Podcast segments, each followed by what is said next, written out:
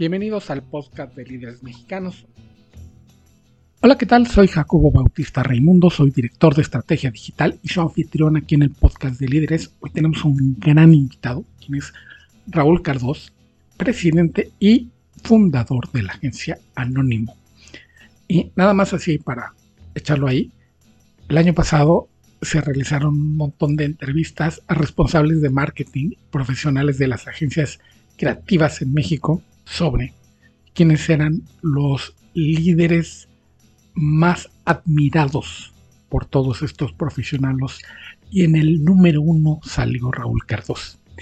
Raúl Cardós, que es una gran personalidad en la industria de la publicidad y la creatividad, no nada más es un líder en este ámbito, sino que ha trascendido porque se le busca muchísimo para que hable de emprendimiento, de liderazgo y obviamente de creatividad, de publicidad, que es absolutamente lo suyo. Y cada vez lo vemos más en otras plataformas, con otras audiencias que no son exclusivamente las de su industria. Y eso habla pues del gran carácter, de lo elocuente que es. Bueno, ya lo van a escuchar. Mejor me callo y vamos con la plática con Raúl Cardós. Raúl, mil gracias por tu presencia aquí en el podcast de Líderes Mexicanos. Mil, mil gracias. Estaba leyendo la entrevista que te hicimos hace como cuatro años, algo así, que te hiciste publicista por, que además sin gustarte la publicidad, es lo que declaraste en esa ocasión, casi, casi por casualidad, la publicidad te encontró a ti y no al revés, ¿no? Sí, eso es correcto. Sabes que yo estudiaba mercadotecnia y en realidad yo no es que, a ver, no, no es que quisiera o no ser publicista. En realidad yo entré a trabajar en publicidad por casualidad, porque un amigo, Lalo López, me pidió que, estuviera, que hiciera un servicio social en Leo Burnett mientras él estaba de vacaciones. Y, así, así, o sea, yo como que entré sin mucha expectativa y diciendo voy, a estar aquí un mes y me voy. Y desde entonces el romance sigue desde hace, pues ya van a ser en 1990, imagínate, este año cumplo en junio 32 años trabajando en esto y lo que dices es muy cierto. Yo siempre digo que yo trabajo en una industria en la que se hacen anuncios, tratando de no hacer anuncios. Es, es muy raro, porque a mí la publicidad como tal no me gusta. A ver, la publicidad cuando la definimos como lo que es la publicidad, que es estos, estas fórmulas que se repiten y estos anuncios que dicen siempre lo mismo y que son tan irrelevantes y que nada más eh, interrumpen la programación y que nada más interrumpen a la gente lo que quiere hacer. A mí nunca me gustó, pero no me gustó desde que empecé. Eh, yo tengo una, una, anécdota muy chistosa. Mi abuela, esto es de verdad literal. Un día yo fui a trabajar, a, vivir, a vivir, a, comer a casa de mi abuela, cuando recién empecé a trabajar en Leo Burnett, porque yo vivía muy lejos, mis papás vivían ahí, yo vivía con mis papás todavía, y vivían al norte, en el Club de Golf Hacienda, ahí por las Arboledas. Entonces mi abuela vivía relativamente cerca de la agencia, que estaba ahí en Bosques de las Lomas, y un día se me ocurrió caerle a comer y, a decirle que trabajaban. Le dije, abuela, ya tengo trabajo, trabajo en una agencia de publicidad. Bueno, ya había tenido otros trabajos, pero digamos era mi primer trabajo más formal. Y lo primero que mi abuela me dijo fue, ay, mijito, no me digas que vas a hacer anuncios. Me dijo, a mí no, a nadie le gustan los anuncios. Los, anuncios interrumpen mi novela, me dijo mi abuela. Y te juro que desde ahí dije, tiene toda la razón, a la gente no le gusta esto que hacemos. Yo tengo que, ver de qué manera hago que mi abuela vea mis anuncios. y sí. Pero, pero, ¿qué estabas pensando? O sea, ¿cuál era tu plan de vida cuando tachaste, ya sabes, el cubito que dice mercadotecnia? Mira, también vas a decir, híjole, mano, eh, eh, creo que esto va a ser un podcast este, medio raro, porque, porque también te, te digo más. Yo, yo, yo empecé a trabajar, yo decidí eh, estudiar mercadotecnia. Yo, yo siempre he pensado, Jacobo, que, que tú eliges aquello a lo que te vas a dedicar, o al menos que vas a estudiar, en un pésimo momento de tu vida, ¿me entiendes? Totalmente. Porque, no sé si estés de acuerdo conmigo, pero a esa edad, ¿cómo vas a tener claro qué quieres hacer, a qué te quieres dedicar? ¿Para qué eres bueno? Yo, yo, creo que uno elige la carrera en un momento. De hecho, si me preguntas hoy, viendo, hoy que me conozco y viendo hacia atrás, pues me hubiese encantado estudiar cine, por ejemplo. Yo sé que esto es un cliché del publicista, ¿me entiendes? Pero, uh -huh. pero me hubiera encantado estudiar cine o quizás algo más en comunicación. Yo te cuento, yo, hay una historia que es ridícula. Yo fui al ITAM a hacer mi examen de admisión para la carrera de economía. Esto, literalmente, porque tenía amigos que iban a estudiar economía y porque mi papá estudió economía. Entonces dije, bueno, economía, así, ¿eh? Un poco porque sí. Fui al ITAM, hice mi examen, lo pasé y poco antes de tenerme que inscribir en una plática con mi papá, mi papá me dijo, ¿qué vas a ir a hacer al ITAM que queda? Mis papás vivían al norte, me decía, al otro lado de la ciudad. Me dijo, mi hijo, el TEC está aquí a cinco minutos, vete al TEC. Mira el criterio, ¿no?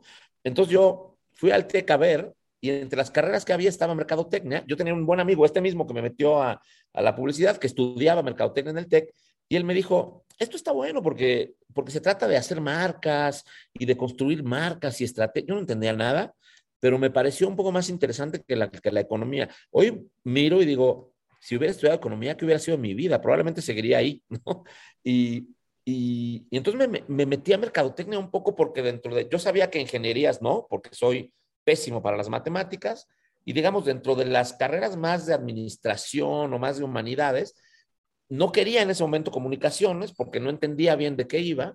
Y entonces entre administración y mercadotecnia dije, no, mercadotecnia me parece más interesante porque tiene más que ver con gente, ¿no? Tiene más que ver con conocer a la gente. Ese fue mi, mi criterio y así, así me metí. Es decir, mira, ahorita pienso, lo pienso y digo, mis inicios eran yo un desastre porque no tenía ni siquiera una vocación clara ni para ser publicista ni para ser mercadólogo, ¿no? Pero, pero siento que la vida te va como poniendo en los lugares en los que tienes que estar, ¿sabes? Yo, yo siento que, que un poquito, pues la vida te va llevando, ¿no? O, o, al menos así me pasó a mí al principio, la verdad. Yo, yo te cuento, había venido, yo antes, y todo esto de nuevo, juzgándolo hacia atrás, digo, mira, todo va haciendo sentido. Yo, yo te cuento, Jacobo, mi primer trabajo en la vida, yo fui mesero. Yo empecé a trabajar como mesero a los 14 años en una pizzería con permiso de mis papás y demás, y a la pizzería del papá de un amigo que en ese momento conocía. Y entonces yo trabajaba de mesero ahí los jueves, los viernes, los sábados y los domingos, con la ilusión, te digo, de, de ahorrar dinero para poner un negocio de luz y sonido. ¿Por qué? Porque yo tenía 14 años, en ese entonces se usaban las fiestas de 15 años, mi hermano tenía un negocio de luz y sonido con un amigo suyo, y yo decía, oye, si yo logro poner este negocio, el año que entra que mis amigas cumplan 15 años, yo decía, me voy a hacer millonario porque les voy a poner sus fiestas a todos. Entonces, imagínate, yo pasé de ser mesero a tener este negocio de luz y sonido con el que estuve más o menos tres años poniendo música en fiestas. Nos iba relativamente bien. Y ahorita que volteo para atrás, digo, eso creo que empezó a despertar en mí de manera inconsciente la creatividad. ¿A, a, qué voy?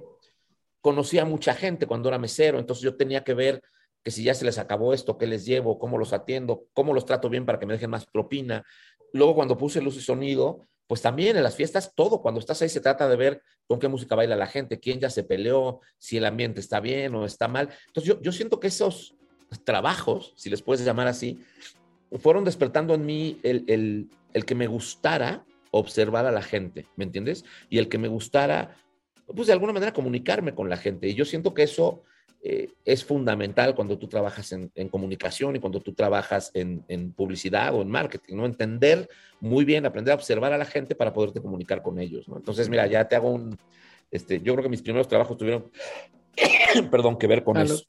Gracias. Sé que nunca hay un momento de epifanía en que dices, wow, sí, yo nací para esto, sino que son, son como procesos de entonces, ya te diste cuenta, no te diste cuenta, cuándo te diste cuenta de que eres bueno para algo. A ti sucedió, eh, que además suceden dos cosas en, en, en, tu caso. Una, ¿cuándo te diste cuenta o cuál fue el proceso en que dijiste, igual yo funciono para esto? O sea, sí está, está padre que, que venga yo a suplir a alguien aquí, pero me siento cómodo y parece que, que da resultado lo que da. Pues mira, yo, yo tuve un momento eh, en el que, mira, yo de, tuve mucha suerte, de hecho, y tengo que estar muy agradecido porque porque yo tuve mucha suerte de caer en el equipo creativo en el que caí, que era un equipo de muy buenas personas, además de grandes profesionales y de muy buenas personas sobre todo. Y, y yo entré, en ese entonces, la directora creativa del grupo en el que yo empecé a trabajar se llama Lourdes Lamasney, una, una, una mujer muy, muy talentosa y hoy me parece que trabaja en Bimbo, se fue del lado del cliente y demás, pero yo, yo siempre estaré muy agradecido con Lourdes porque ella no hacía como ningún tipo de eh, ¿cómo explicarte? Como que veía a todo el mundo igual. Me explico, yo entré uh -huh. como trainee y a ella no le importaba si yo era trainee o que ella me ponía a pelotear con los chicos que iban más adelante que yo, que ya eran redactores, que ya eran directores creativos asociados.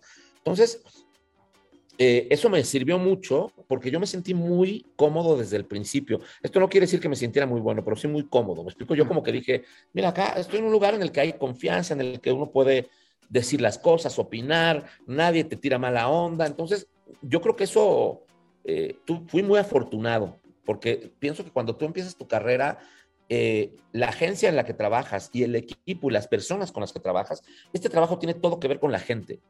Entonces, para mí, hay que rodearse siempre de buenas personas. Me explico, más, más incluso que de buenos profesionales. Mira lo, que te digo, cuando alguien es una muy buena persona, esa persona te abre las puertas, te ayuda. Yo, yo tuve un jefe que se llamaba Lalo Rodríguez, que en paz descanse, que a mí Lalito me enseñó, me agarró como y me enseñó a escribir y me enseñó lo que era una cabeza y lo que era un cuerpo de texto y cómo se hacía un eslogan. Entonces es un tipo que tenía una vocación muy de maestro, me explico. Entonces y con él yo redactaba y él me, enseñó mucho el oficio de la redacción. Y entonces me, fui formando con gente así y bueno, te tiro todo este rollo porque yo tuve la suerte de que la primera idea que di para una campaña, no era mía la campaña, era una campaña que ya existía en la agencia, que era para una marca de cereal que decía te da Cruzli, te da Cruzlimanía. Este, es una campaña que ya tenía un año o dos al aire. Y de pronto, fíjate, yo el primer anuncio que hice en mi vida, Jacobo, es un chiste que me fusilé. A mí me habían contado un chiste que tenía que ver con Robin Hood y demás, y, yo dije, oigan, con este chiste creo que podríamos hacer algo, ¿no? Y ese fue el primer comercial que, siendo trainee, imagínate, yo era trainee en la agencia y al equipo le gusta esta idea, se presenta al cliente, el cliente la compra, y entonces yo te hablo a los tres o cuatro meses de estar trabajando en, en Leo Burnett, siendo un trainee, un pasante que venía medio tiempo, que no cobraba sueldo, me aprueban mi primer comercial de televisión. Entonces ahí nunca te sientes muy bueno realmente. Yo al día de hoy, puedo decir, lo digo de verdad, eh, yo no me siento muy bueno. Yo creo que el momento en el que te sientes muy bueno es justo el momento en el que dejas de serlo. Yo creo que siempre puedes ser mejor, ¿me explico? Y yo trabajo todos los días para tratar de seguir aprendiendo y para tratar de ser mejor. Pero sí que en ese momento, cuando vi que trayendo algo que existía en la vida, que era un chiste que me habían contado, y, y, que ese chiste se convirtiera en un anuncio que además tuvo mucho éxito y ganó muchos premios, ahí en ese momento, muy temprano en mi carrera, dije, esto está bueno. Dije, yo puedo hacer esto porque se trata de pensar ideas que terminen comunicando marcas con la gente. Y como no me gustaba hacer anuncios, ¿me, explico? Todo el tiempo yo me obligaba a pensar desde otro lugar, no desde el anuncio, sino desde el chiste o desde la anécdota o desde el insight, esto que es tan, tan renombrado en la publicidad. Y siento que eso me ayudó muchísimo, ¿me entiendes? Siento que eso me ayudó muchísimo a, a destacarme, no digo a destacarme a que fuera mejor que los demás, pero a destacarme en, un, en una agencia donde había muchísima gente muy talentosa y donde, y donde había muchos proyectos muy lindos para trabajar. Entonces, tuve mucha suerte porque desde muy temprano me di cuenta de que, no sé si de que era muy bueno, pero de que sí lo podía hacer. La otra cosa que, que me pasaba era que en este trabajo yo, yo siempre digo que la mitad de la chamba es que se te ocurra una idea y la otra mitad tiene que ver con cómo la sepas vender, ¿me explico? Y, y yo siento que yo heredé de mi papá, Jacobo, una cierta habilidad para poder vender bien. Mi papá era un gran vendedor. Entonces, a mí no me daba pena hablar en público, no me daba pena, no me imponía hablar con nadie. Es decir, si decían, va a venir el director general de Kellogg's, pues para mí era lo mismo, ¿me entiendes? Me daba igual. Entonces, como que nunca tuve pena de hablar, de presentar, de hacer reír a la gente. Y eso también me ayudó mucho, porque, porque yo siento que el poder vender tus ideas es, es una gran virtud. ¿no? Claro, y este habrá sido el mismo proceso que nos comentas que entraste, ah, lo cubro mientras pasa algo y, entro ya a trabajar en serio. ¿Habrá sido el mismo proceso de, ok, puedo ser de esto una carrera? ¿O, o tardó más en, o ya de plano un día te diste cuenta de que ya estabas en la industria y ya eras parte de... Sí, mira, a mí me pasó, eh, eh, yo, tuve un desarrollo que siempre digo que es, eh, en parte está buenísimo y en parte me, me, afectó, para bien y para mal, ¿no? Yo crecí muy rápido, Jacobo, yo crecí muy rápido. Yo, cuando yo empecé a trabajar en Leo Burnett como, train, como pasante, cuando seguía estudiando la carrera, me, faltaba año y medio para terminar la carrera, entonces, eh, pues yo venía medio tiempo a la agencia y era trainee, trainee, trainee, trainee. Cuando, termina la, cuando termino la carrera, eh, digo, igual y me voy a trabajar del lado del cliente para agarrar más experiencia. Y todavía no está tan enamorado, ¿no? De la publicidad. Y mi jefa nuevamente me dice, no, quédate. Y me hace, eh, me ascienden. Me explico, yo pasé de ser trainee a, ser, a ocupar una posición senior dentro del departamento creativo y, y después me hacen director creativo asociado muy rápido. Te estoy hablando en menos de tres años, me explico, desde que yo empecé como trainee hasta que era director creativo asociado. Entonces, ahí la verdad es que, pues yo dije, wow, esto, uno, me encanta, sí, sí, para ese momento ya me gustaba mucho, ya tenía responsabilidades directas con marcas, me, encargaba, me encargaban proyectos directamente, administraba algunas marcas en el grupo. Entonces ahí dije, no, esto, esto sí, sí es lo mío, me, me encanta, porque pues trabajaba en un ambiente en el que lo pasaba muy bien, con gente con la que me reía todo el día y con gente con mucho talento, de la que aprendía mucho, no solamente de mis jefes, también de, la, de mis pares, me explico, de la gente que estaba junto a mí. Entonces ahí dije, como que por un lado crecí muy rápido, mira, para que te des una idea, a los 25 años, a mí me hicieron director creativo de grupo en Le Burnett, que era una agencia muy grande, con una estructura muy grande, y cuando Lourdes, mi jefa, se va a, ella se fue a España a, a, a trabajar allá, y entonces, en vez de traer un director creativo de fuera, me dan la oportunidad a mí de tomar el grupo. Yo tenía 25 años, imagínate lo que es eso. Entonces ahí ya dije, no, no, esto es lo mío, yo de aquí soy, de aquí me quedo y, ahí me vi toda la vida. Me explico, dije, me, me, gusta mucho, ya me gustaba mucho hacerlo. Y ahí, te voy a decir, ahí el haber estudiado mercadotecnia me ayudó porque yo no era un creativo, digamos, puro, me explicó que se dedicara nada más a voy a sacar ideas, porque, sino que como había estudiado mercadotecnia, a mí en ese entonces no, no existía todavía, al menos no formalmente, la planeación estratégica, había más un área de investigación en las agencias y demás, pero a mí me, el, el background de marketing, lo que sí hacía es que me interesaba mucho el negocio de los clientes, ¿me explicó? Entonces uh -huh. yo cuando escribía una idea, siempre trataba de filtrarla por, bueno, esto le va a hacer al, bien al negocio, dónde está la marca. Entonces, creo que desde muy chiquito crecí como un creativo muy estratégico. Me gustaba tanto la estrategia como la creatividad. Casi siempre a los creativos la estrategia les da mucha flojera, ¿no?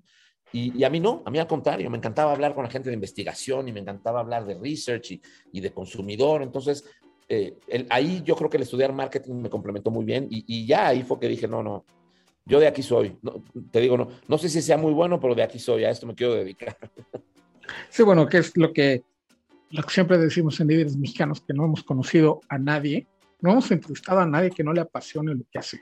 O sea, es Totalmente. como la, la regla número uno para tener éxito, es que si no estás feliz haciendo lo que haces, no te vamos a entrevistar. no, no, no, te voy a decir una cosa, si no estás feliz haciendo lo que haces, haz otra cosa. Yo, yo escucho a tanta gente, ¿me entiendes?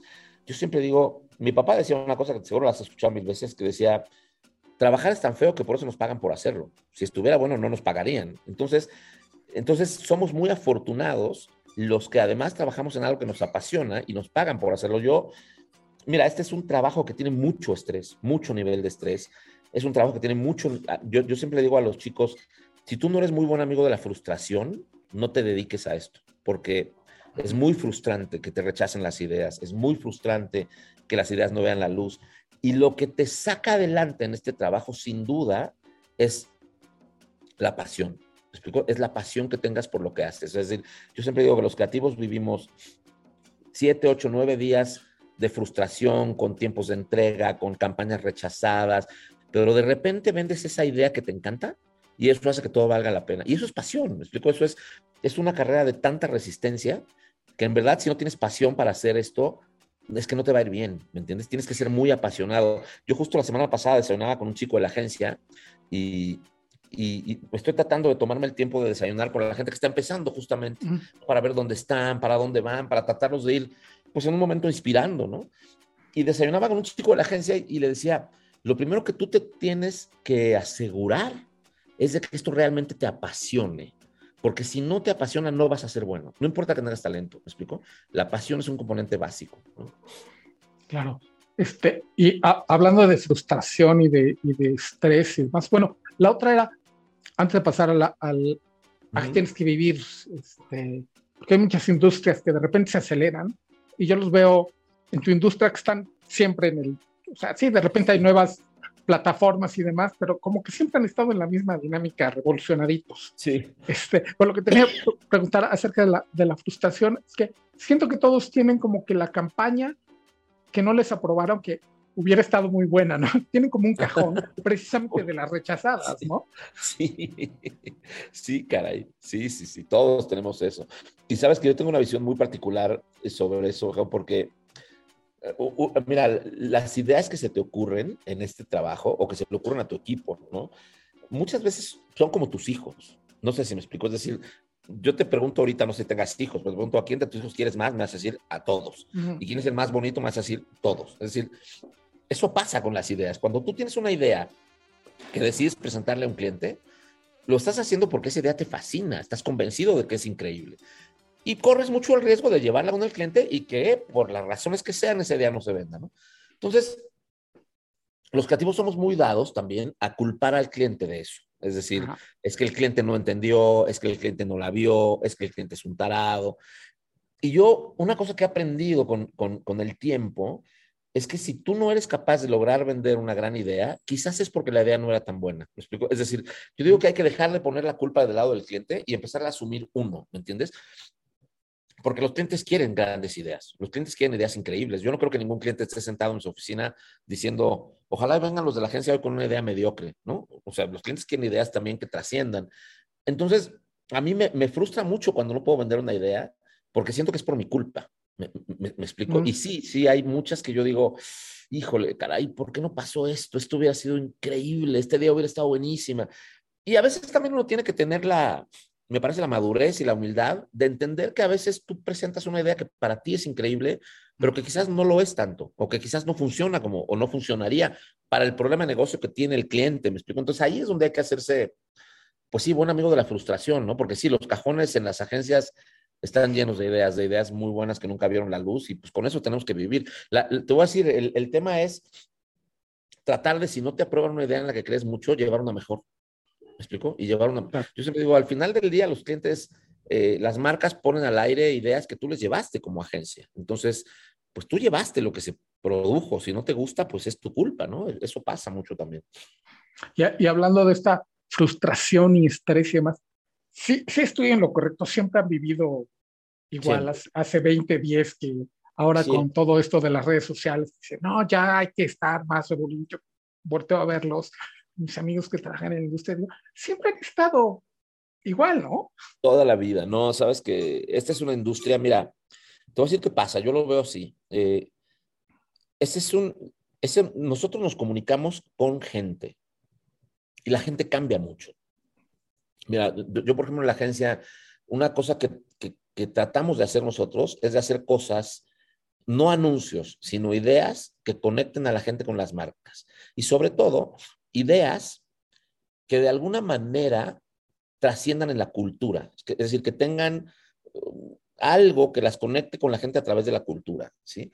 Y a veces lo podemos hacer bien, a veces lo hacemos mal, siempre lo hacemos con la intención de tratar de eso de trascender. Y a veces no nos salen, nadie es perfecto. Pero, pero eso te lleva a vivir en estrés todo el tiempo porque la gente se mueve muy rápido. La cultura va mucho más rápido que la publicidad. No sé si me explico. Es decir, la, cultura cambia muy, muy rápido y eso ha pasado siempre. Eh, y la gente cambia muy rápido o evoluciona muy rápido. Yo, yo, una vez escribí hace mucho un concepto para un coche de Volkswagen que decía, no cambies, evoluciona, ¿no?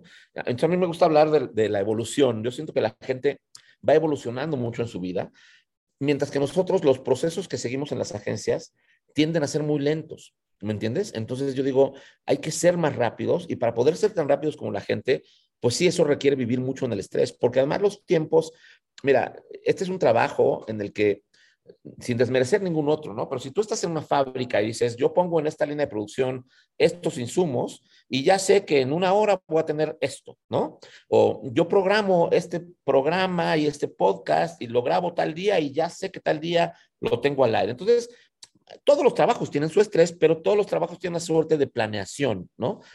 Este trabajo, el problema que tiene es que depende 100% de algo que es muy subjetivo, que es primero, de que se te ocurra una idea, después de que esa idea funcione y de que un tercero te apruebe esa idea y de que esa idea se produzca. Entonces, y los tiempos son los que son.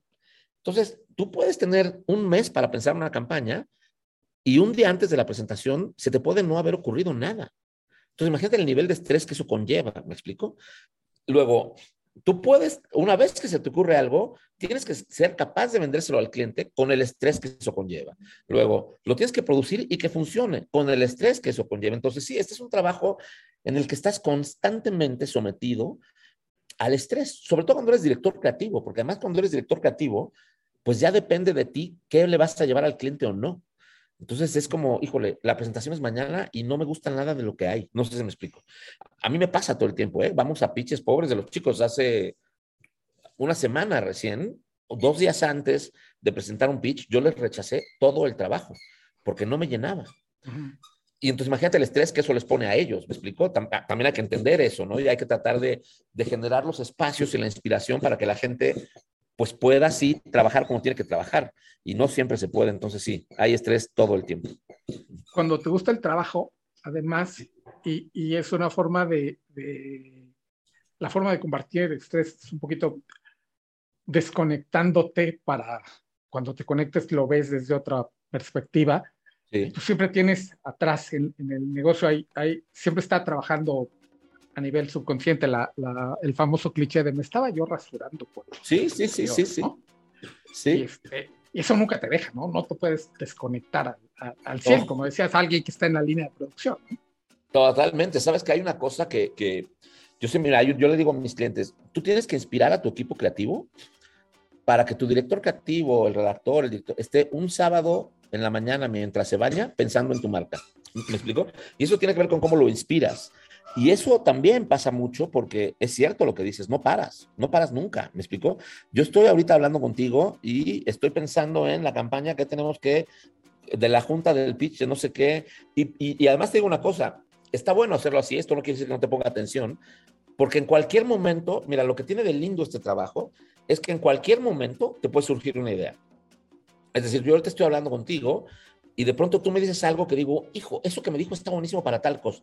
Entonces, el, creativo publicitario tiene la cabeza entrenada para sacar insumos de cualquier lugar, ¿me, ¿me, entiendes? O al menos para mí, el buen creativo publicitario es aquel que es capaz de sacar una idea de cualquier cosa.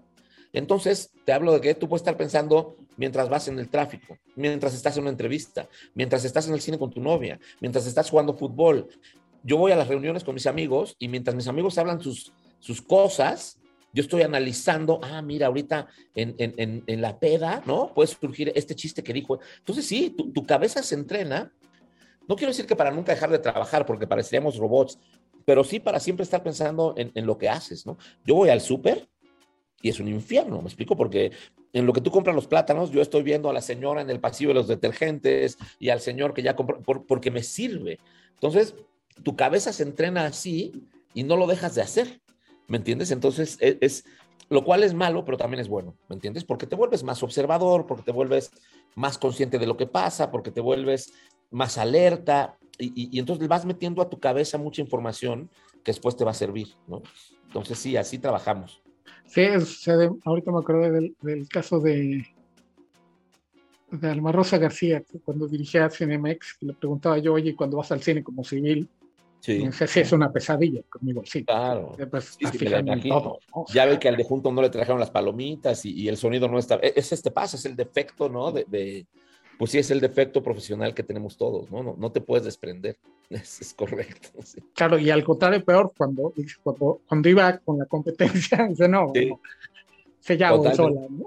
Totalmente, no, totalmente, sí, nos pasa. Y, y, y sabes que, mira, yo lo vuelvo a unir al punto que hablamos hace rato. Eso te pasa cuando tienes mucha pasión. No, no, sé si me explico. Cuando tienes mucha, o sea, yo hago todo esto y, la gente que, que, escuche esto, que no trabaja en marketing o en publicidad, seguramente dirá, ¿qué onda con el loco este que va al súper a ver a la gente? ¿no? Yo lo disfruto mucho, disfruto mucho hacer eso. Yo, por ejemplo, yo voy a un café y me siento y me pongo de chismoso a escuchar las pláticas de la gente de junto, porque en algo que dice alguien puede haber un insight. Entonces, sí, te vives la, manera de, la vida de otra forma, es medio, es medio raro. Pero, pero tienes razón, sucede, este, recuerdo haber, no, no sí, me, no, me lo contaron, este, un escritor, este, está contando que estaba, igual que tú, o sea, que se pone a escuchar las, las pláticas, pero lo que él piensa es cómo la va a contar. Sí. O sea, ya está redactando el, cómo va a relatar lo que le está sucediendo. Entonces, no, bueno, Exacto. pues sí, está hecho para eso, ¿no? Es, Exacto. Es, Sabes que en ese sentido, por, totalmente, sabes que en ese sentido, Twitter en ese sentido es una gran plataforma, porque es un ejercicio de redacción, ¿me entiendes? O sea, el tú tener que contar una idea o, o expresar algo en, en, un tweet tiene mucho que ver con lo que hacemos los creativos publicitarios. Me explicó cómo, a mí me pasa mucho que yo estoy en Starbucks y escucho una plática y empiezo a tuitear sobre lo que estoy escuchando, soy un chismoso de lo peor, ¿no? Entonces empiezo a contar lo que estoy escuchando y entonces la gente me empieza a preguntar en Twitter, no es que yo sea un influencer, ni mucho menos, pero la gente que me sigue por ahí me dice, ay, qué chistoso esto y qué pasó. Entonces empiezas a redactar la conversación que estás escuchando y sí, es, es como cómo lo voy a llevar a, a, este medio, ¿no? Mira, mira que Twitter es una red en un punto también muy tóxica.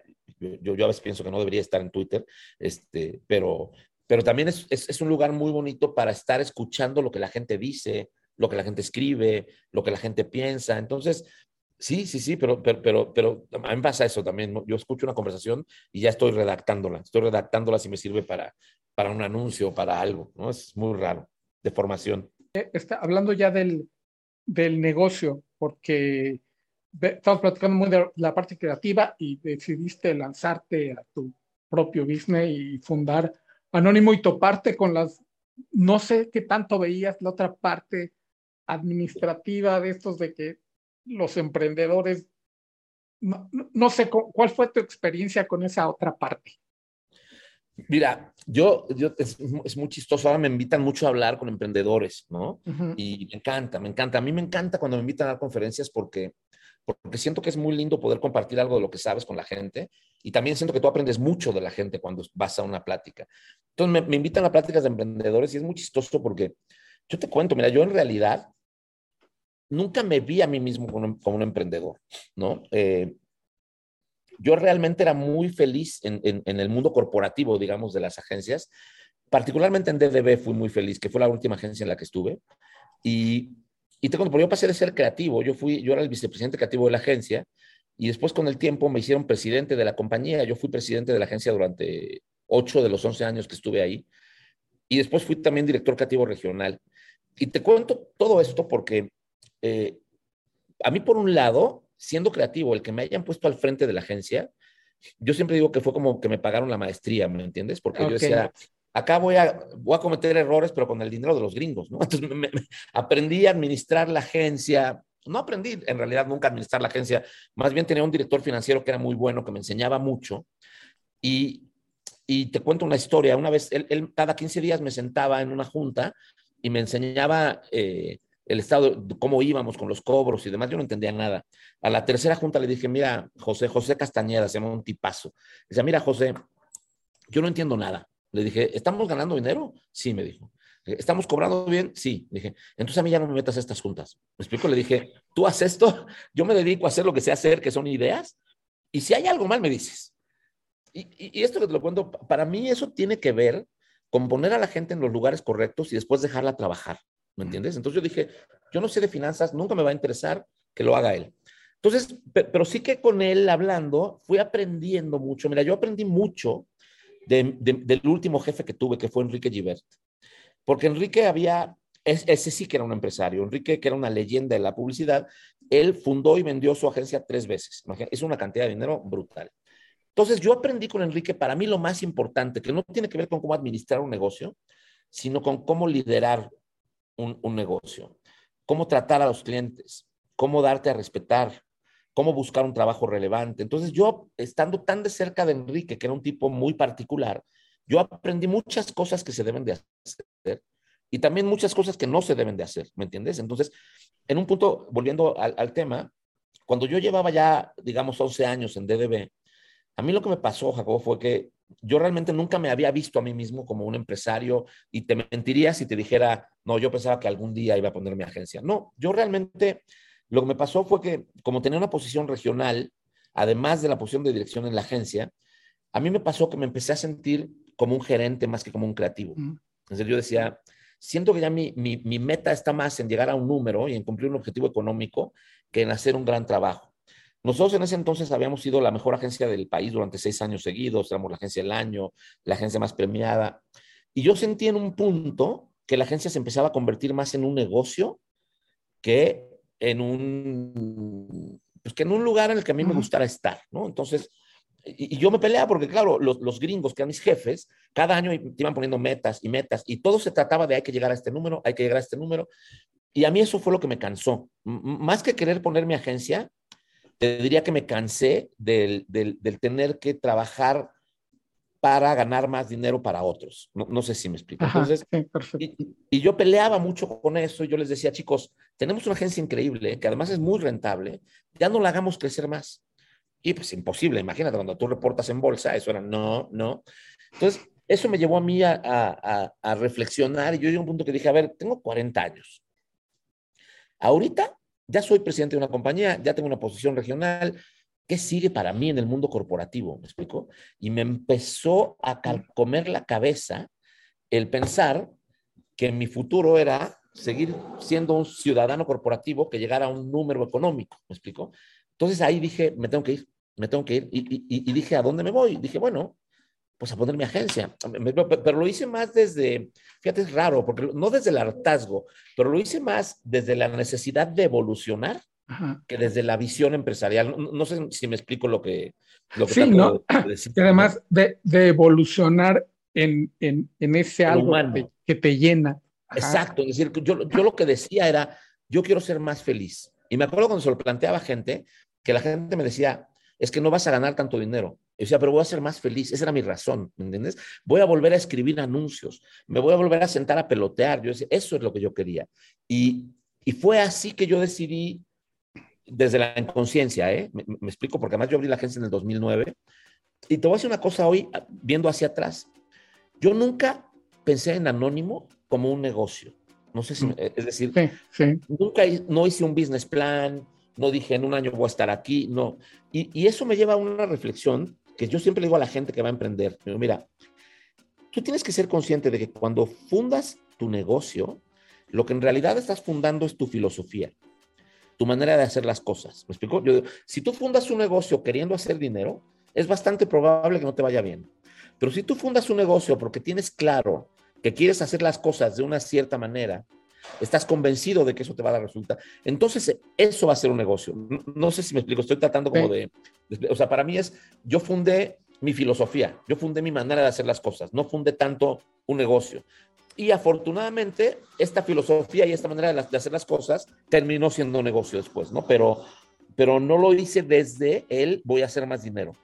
Lo hice desde él, aquí voy a ser más feliz. ¿Me, me, me explico? Y, y, y, eso, yo creo que esa inconsciencia ayuda, ¿eh? Porque yo creo que si hubiera hecho un cálculo económico, probablemente no me lanzo nunca, ¿eh? Hablábamos del negocio y quería cerrar este, hablaba de precisamente de estas conferencias de tu vida más allá, te has convertido en un, un gran comunicador sobre este, no nada más el, el, tema de la mercadotecnia, sino como dices, de, de los este, emprendedores. Y te, ¿te acuerdas de la primera vez que te invitaron a hablar, la primera vez que diste una conferencia de, de tu experiencia en la industria? Sí, sí, sí, cómo no, me, me, acuerdo, me acuerdo perfecto. Me invitaron a dar una plática a una universidad que ya no existe, se llama la Universidad del Nuevo Mundo. Uh -huh. y, y, te voy a decir, yo estaba súper nervioso. Imagínate el tiempo, ¿eh? que todavía se usaban diapositivas. Yo me acuerdo que hice diapositivas para enseñar anuncios y esto. Y es súper bonito eso, ¿sabes? A mí me, me gusta mucho compartir con la gente en conferencias. Como te decía, primero porque a mí me parece un honor que alguien te invite a, escuchar algo sobre lo que tú sabes. Por definición, me parece muy bonito. Me, parece eso, un honor, ¿no? Y, y, creo que tiene un compromiso es muy grande el, hablar, porque la gente que va a escuchar una conferencia lo hace porque está esperando aprender algo de la persona que va a escuchar, ¿me entiendes? Uh -huh. Entonces, creo que ir y hablar en público pues, es un compromiso bien fuerte. Y, y, y uno termina hablando, mira, yo, yo termino siempre hablando esto un poco lo que estoy platicando contigo, me explico sobre, sobre la vida, cómo veo la creatividad, cómo veo la publicidad. Las conferencias es donde más, donde mejor me siento. Hace poco tuve la, la fortuna de que me invitara la gente del grupo Zapata, que es un grupo muy grande de concesionarios de autos y demás. Y es muy padre porque me invitaron a una convención de ventas a hablar con sus 100 mejores vendedores. Y yo decía, híjole, este, pues a mí me invitan mucho a hablar de mercadotecnia, de publicidad, con creativos, de repente como quiere hablar con vendedores y con las parejas de los vendedores, ¿no? Y sabes que me, me encantó, porque terminó la plática y no sabes la cantidad de gente que se acercaba y me decía, oye, tú cobras mucho por hacer esto, lo deberías hacer de manera profesional, es que cómo me inspiraste, no sé qué, decía, wow, qué, qué padre, e, e, eso está bueno. A, mí me gusta mucho eso. Así como también de repente te voy a decir, eh, eh, yo que cada vez pienso que debería hacerlo menos, pero estoy muy activo en Twitter y en Twitter de repente me sale, yo creo que lo peor de mí, o sea, ¿me entiendes? De, pronto me pongo muy agresivo y me peleo con gente. No, no lo dejo porque siento que, que, es una buena plataforma para aprender y entender a la gente, pero por otro lado también tengo que aprender mucho, si te tengo que hablar de un defecto que tengo, porque me enfrasco mucho con gente que ni siquiera conozco en discusiones y, o porque critican eh, a la agencia o porque critican el trabajo. Twitter, yo siento que es un lugar muy tóxico en el sentido de que gente que ni siquiera te conoce o que ni siquiera sabe realmente cómo eres, se siente con el derecho de criticarte. Una cosa es que se critica el trabajo, yo con eso no tengo problema, pero criticarte a ti como persona, y mira que yo mismo lo hago también, o sea, te estoy hablando de, de, la plataforma y lo que la plataforma nos hace a todos, ¿no? Entonces, ahí no soy buen comunicador, por ejemplo, en Twitter yo creo que tendría que tomarme un curso o de plano mejor salirme, pero, pero, pero las conferencias sí me encantan. Mira, mira, viéndolo como, como seguidor, pues te seguimos en Twitter, Rul Cardos, para quien nos escucha, este es, muy entretenido. O sea, a, mí, por la admiración que te tengo, no, no me gusta también de repente cuando te enganchas, no me gusta que la gente que yo admiro se enganche con... Sí, sí, sí. Por, o, que estás perdiendo el tiempo con contestando cosas que dices, o sea, no, no entendió la idea, Creo que, pasa eso, que no entienden de qué va. Y este, cuando es de fútbol se vale, ¿no? Pero. Ah, no, ahí, ahí está todo bien, hay que, hay que burlarse y, insultar y todo. Porque, además, además le voy al Cruz Azul, imagínate, si no voy a dejar que me insulten, ¿qué voy a hacer? No, bueno, además tienes, tienes la piel ya curtida, ¿no? ¿Sabes qué te voy a decir? Es que, hay que yo, yo escribí una frase para el Cruz Azul, este, que me encantaría hacer una campaña que, que dice, qué difícil es quererte por eso te quiero tanto. No sé si me explico, que, que, lo vas a entender muy bien tú que le vas a los Medias Rojas. Es muy difícil querer un equipo así. Y por eso lo quieres tanto, porque en un punto estás ahí a punto y sufres y siempre es como esta pasión y pasas de la alegría a, la decepción total. Pero es un amor muy particular. Yo lo al Cruz Azul desde que tenía, desde que tenía cuatro, desde que tengo memoria. Yo crecí con el Cruz Azul de los 70, que era multicampeón. Entonces ya no te cambias de equipo, no puedes, ¿no? Pero pero y eso, y eso que dices en, en Twitter, sí, mira, te, te, agradezco mucho primero que me digas que es divertido y demás, y sí es cierto, ¿eh? yo, yo tengo que hacer un ejercicio y lo estoy haciendo, lo que pasa es que uno, es como el alcoholismo, ¿no? Se deja poco a poco, porque yo sí, sí necesito dejar de engancharme con la gente. Y me pasa, y, y te voy a decir, lo que pasa es que yo, yo soy muy particular, te voy a decir una cosa, yo, Ale Ballesteros, que es mi, mi socia, la directora general de la agencia, Ale siempre me dice, Raúl, no te enganches. Me dice, tú eres, y, me decía, tú estás muy curtido. Lo, que me pasa a mí, te lo digo honestamente, es que a mí no me molesta, ¿cómo explicarte? No, no me engaño, no, me enojo de que me critiquen, pero trato de dar una explicación. Entonces, al tratar de dar una explicación, luego me resulta peor. Y cuando te quieres acordar, ya te estás peleando con alguien a quien le querías dar una explicación y ni lo conoces. Y, y sí digo que soy un imbécil. Es que en verdad soy un imbécil. ¿Me explico? Porque sí, la gente eh, eh, pues sí, es, es, es muy crítica y, y, y, la gente en el medio también. Yo estoy en medio, en, en, la publicidad, en el que también no, no juzgo a la gente, ¿eh? pero, pero si dices una cosa porque la dices, si dices otra porque la, porque la di, o sea, yo, mira, yo me siento muy en paz con, con tratar de ser mejor y con lo que trato de hacer y con la manera de trabajar y esto. Y sí, sin duda necesito eso, dejar de engancharme tanto con gente que, que por ahí ni conozco o que ni me importa, me explico, porque también yo mismo de repente digo, ¿por qué estoy discutiendo con esta persona que no sé ni quién es, ¿no? O ¿por qué me estoy enganchando y contestando, casi insultando a un tipo que, perdón, no lo digo así, pero si vive o muere me da lo mismo, no le deseo la muerte a nadie, pero, pero sí soy muy tarado. Y, eso es, vuelvo, yo vuelvo a la pasión, ¿me entiendes? A, mí me, me, yo te voy a decir una cosa, por ejemplo, yo antes, eh, yo a mí me pasaba que yo veía una campaña que no me gustaba o que y, y, y, tuteaba. Y en un punto dije, estoy haciendo justo lo que no me gusta que me hagan. ¿Me explico? Porque estoy criticando el trabajo de mis colegas, además sin tener el contexto de por qué ese trabajo está hecho. Entonces es muy injusto hacerlo. Entonces lo, lo está tratando de hacer. Y ahora cuando alguien critica el trabajo de la agencia, te juro, ¿eh? a mí digo, yo, yo no espero que lo que hacemos le guste a todo mundo, ¿me explico? Pero también yo pienso, esta persona que está criticando esto, no entiende el contexto. Y entonces me, me espejeo ahí, digo, bueno, pues lo que yo hacía antes también, ¿no? Entonces en un punto hay que, para mí hay que madurar, ¿no? Y sí, sí hay que, o sea, yo, yo no sabes, he estado atentado a, decir me voy y cierro la cuenta. No, Pero como que digo, no, no pues es un mundo en el que también me gusta, me gusta observar, me gusta leer, me gusta ver las noticias, me gusta ver lo que la gente piensa. Y sí, tengo que, que más bien mejorar la manera en la que lo hago.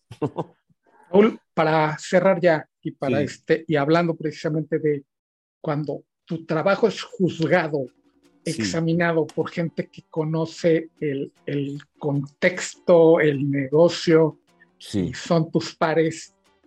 ¿Cómo vives actualmente el asunto de los premios? Mira, te voy a decir, yo tengo una visión muy particular acerca de los premios. Yo, yo soy un creativo que yo, yo me gané muchísimos premios durante toda mi carrera, me gané todos los premios que se puede ganar un creativo, digamos, ¿no? Y, y los premios me sirvieron mucho para crecer y para desarrollarme profesionalmente. Con lo cual, te empiezo diciendo esto no para presumir que me haya ganado muchos premios, sino porque, porque para mí los premios son muy importantes. Y, siento que le hacen bien al trabajo porque simplemente te inspiran a ser mejor. Ahora, habiéndote dicho eso, eh, lo que siento es que hoy por hoy en esta industria tenemos un exceso de premios. O sea, nos damos premios por cualquier cosa todo el tiempo y todos salimos a decir que somos la mejor agencia de no sé qué y la agencia no sé qué de no sé qué, los rankings y tal. Y, yo creo que eso nos ha llevado a un extremo eh, que nos hace mal, que nos hace mal, porque hay mucha gente que enfoca su carrera no tanto en hacer un buen trabajo, sino en ganarse un premio. ¿Me, explico? Y, y, yo siento que eso le hace mucho daño a la industria. Me tengo a decir, yo, yo toda mi vida, de verdad, de toda mi carrera, yo hice trabajo pensando en hacer un buen trabajo que después ganaba premios no en a ver cómo me gano un premio con esto sin importarme el trabajo. Entonces, yo siento que hoy el péndulo se fue a un extremo en el que para mí hay un exceso de premios, hay un exceso de festivales, hay un exceso de, premiaciones. Y yo creo que deberíamos cortar con eso. Eso por un lado. Por otro lado, también, ahorita que hablabas de todos tus pares dándote, yo, encuentro medio rara la dinámica, porque te, te, hablo de los festivales locales en México, ¿me explico? Donde la gente que es tu par o que es tu colega, y, con esto yo admiro muchísimo el talento de mucha gente, no estoy diciendo que no puedan juzgar mi trabajo, todo lo contrario, pero me parece que se vuelve medio raro, me explico, que nos estemos dando premios entre nosotros, muchas veces por, además, con trabajo que además no existe, me explico, es decir, que son piezas eh, lo que llamamos truchos, ¿no? O, que, o que fueron hechas para ganar un premio, pero que en realidad mm. no están hechas para construir una marca o para para que el negocio de un cliente prospere. Entonces, a mí eso, ya a estas alturas, si, si, te soy bien franco, me cansa mucho y me da, me da, me da mucha flojera. ¿eh? Entonces, pero por otro lado también tengo el, el, rollo de que digo, bueno, hay gente hoy que está empezando su carrera que su manera de destacarse y de ganar notoriedad es ganando premios. Entonces, no es justo que yo los prive de algo que a mí me sirvió. Entonces, tengo este conflicto eterno. Yo quisiera que fuéramos más serios con los premios. Quisiera que fuéramos mucho más exigentes con los premios, eh, porque por ejemplo, en festivales locales, yo digo, en un festival local nos damos 100 premios y luego vamos a un festival como Cannes y ganamos dos o tres.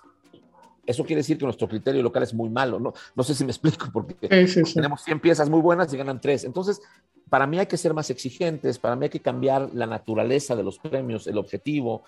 Y hoy a mí, la verdad es que no, ni me va ni me viene, ¿me entiendes? No me hace mejor ni peor ganarme un premio más pero, pero me interesa que los chicos que trabajan en la agencia puedan, puedan desarrollarse e inspirarse midiendo su trabajo con el de otros, ¿no? Entonces, sí, sí siento que son necesarios, es un mal necesario, digamos. Raúl, muchísimas, muchísimas gracias por, por la charla, por ser tan generoso con, con tu tiempo y tus ideas, más allá del podcast conmigo. No, no, por favor, encantado. Es, es, un placer siempre platicar contigo y de verdad cuando, cuando quieras. Te mando un abrazote agradezco mucho, mucho, mucho la presencia de Raúl Cardos aquí en el podcast de líderes mexicanos. Híjole, tener gente tan elocuente como él, tan divertida, tan apasionada, es realmente nos inyecta de vida y a mí en lo particular me hace amar mi trabajo el poder tener estas charlas y obviamente compartirlas con ustedes. Yo les recuerdo que todos los lunes subimos un nuevo podcast a nuestras plataformas. Estamos anclados en Anchor FM, es nuestra casa en este mundo del podcasting. Obviamente nos pueden escuchar en Spotify, Google Podcasts, Amazon Audio, en todos lados, en Apple Podcast también. Todos los lunes 7 pm es cuando publicamos, le damos clic en el publicar a nuestro nuevo podcast. Les recuerdo también nuestras redes sociales. Estamos en Twitter en arroba líderes mexicanos y la S porque la S no ocupo. En Facebook como revista Líderes Mexicanos y en Instagram como Líderes Mexicanos. Les recuerdo mi nombre, soy Jacobo Bautista Raimundo, soy director de estrategia digital en Líderes Mexicanos. les recuerdo y les prometo que nos vamos a volver a escuchar.